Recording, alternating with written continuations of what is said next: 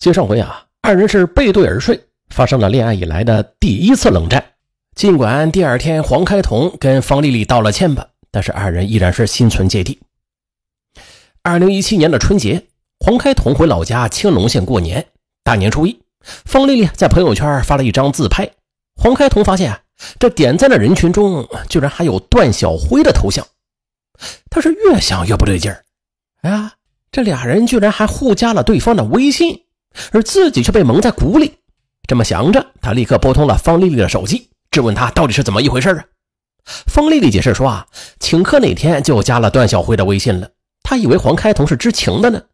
然而，黄开同却无法接受这种解释，依然是不依不饶。二人在电话中就是大声的吵了起来。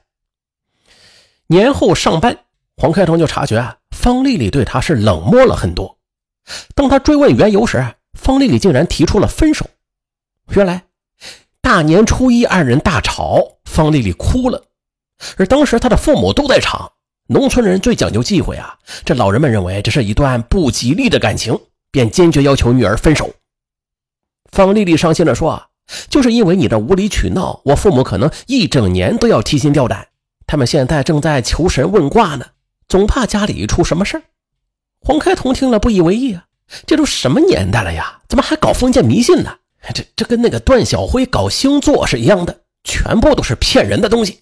方丽丽呢，则激动地打断了黄开同：“段小辉说的没有错，B 型血的天蝎男就是自私、固执、唯我独尊。”在你的眼里，任何人都比你傻，全世界只有你才是对的。嗯，听了女友讽刺的话，黄开同也很生气，两人再次吵了起来。啊，后来黄开同还是主动低头认错，并且数次向方丽丽道歉，请求原谅，但是方丽丽却去意已决，很快就在外边找到房子，自个儿啊搬了出去。这是在分手之后吧，黄开同还经常关注方丽丽的朋友圈。二月十四日晚上。方丽丽终于是更新了新内容。都说风象星座是最懂变通的，可在这个孤单的情人节，我又为何钻进牛角尖里走不出来了呢？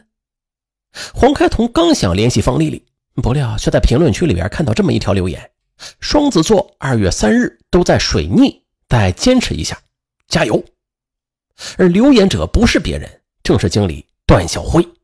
黄开同见此，不仅是火冒三丈，好嘛！这搅屎棍又出来搞鬼了。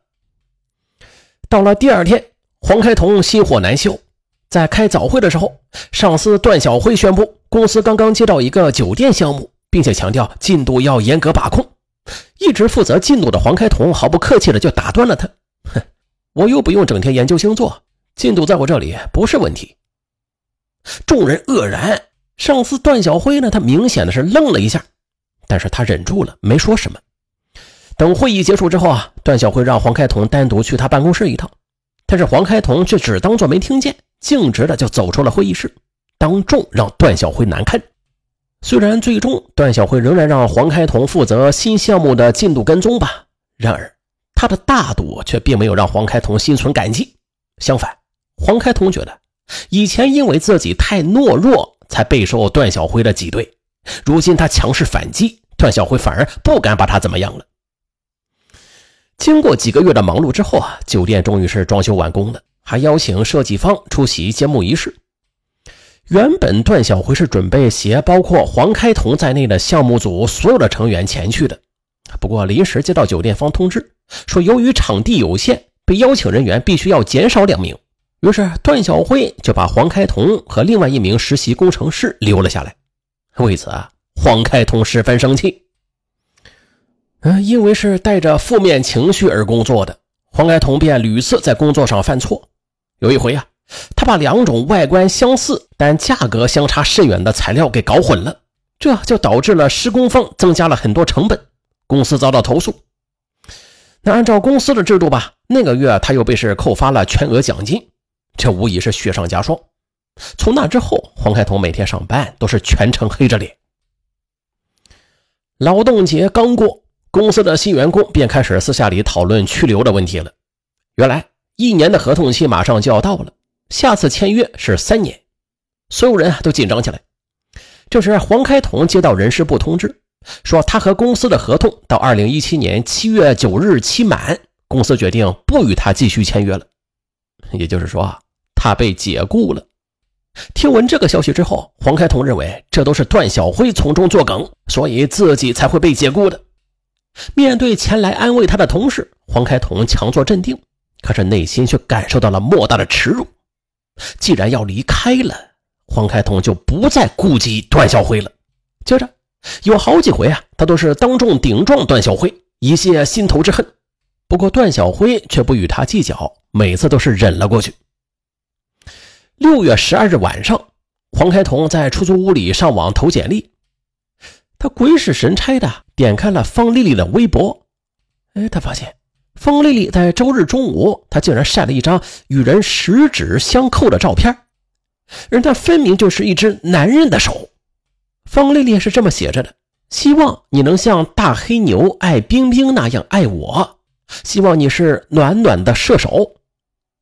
刚开始啊，这黄开同看不懂这段话，上网这么一查才知道，范冰冰的男朋友是李晨，被网友誉为是超级暖男。李晨正是射手座。可是，真正令黄开同崩溃的事还在后边呢。他的上司段小辉竟然在此条微博中留言说：“哈哈，结婚的话不要忘记我这个红娘啊！”什么？黄开同犹如是五雷轰顶，一拳砸在了键盘上。难怪方丽丽铁了心要分手呢，原来段小辉在偷偷的给她介绍男朋友啊！黄开同忍不住就拨打了方丽丽的电话，想问个清楚。然而一连打了三次，方丽丽都没有接他的。想起自己的失业，又被女友给抛弃，被戴绿帽子，全部都是段小辉所害的。黄开同恨的是咬牙切齿。那天晚上，他是彻夜失眠，想到伤心处时，黄开同不仅是流下了屈辱的泪水。第二天上班，黄开同怀里揣着一把弹簧刀，他打定主意要伺机对段小辉报复。然而，段小辉却并不在办公室里，同事说他去施工现场了。黄开同不打算放弃，他心火难平，就一直坐在座位上等待着段小辉回来。在午休时分。心情极度焦躁的黄开同不停地刷着微博，哎，突然他发现段小辉刚刚发了一条定位，地标显示了他在人民中路棒山洋房的家中。黄开同一刻也不能等待了，便立刻打车前去。三十分钟之后，黄开同在傍山洋房终于是找到了段小辉，他什么话也没说，掏出随身携带的弹簧刀就冲了过去。段小辉呢，他毫无防备。最终是惨死刀下。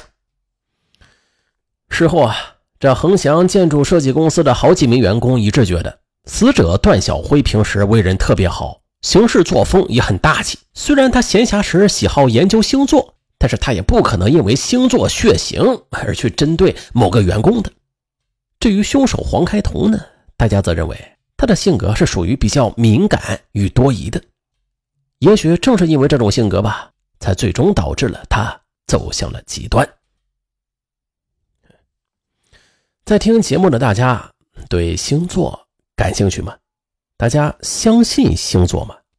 关于星座，大家又有什么看法呀？好了，本期节目就到这儿，我是尚文，咱下期再见。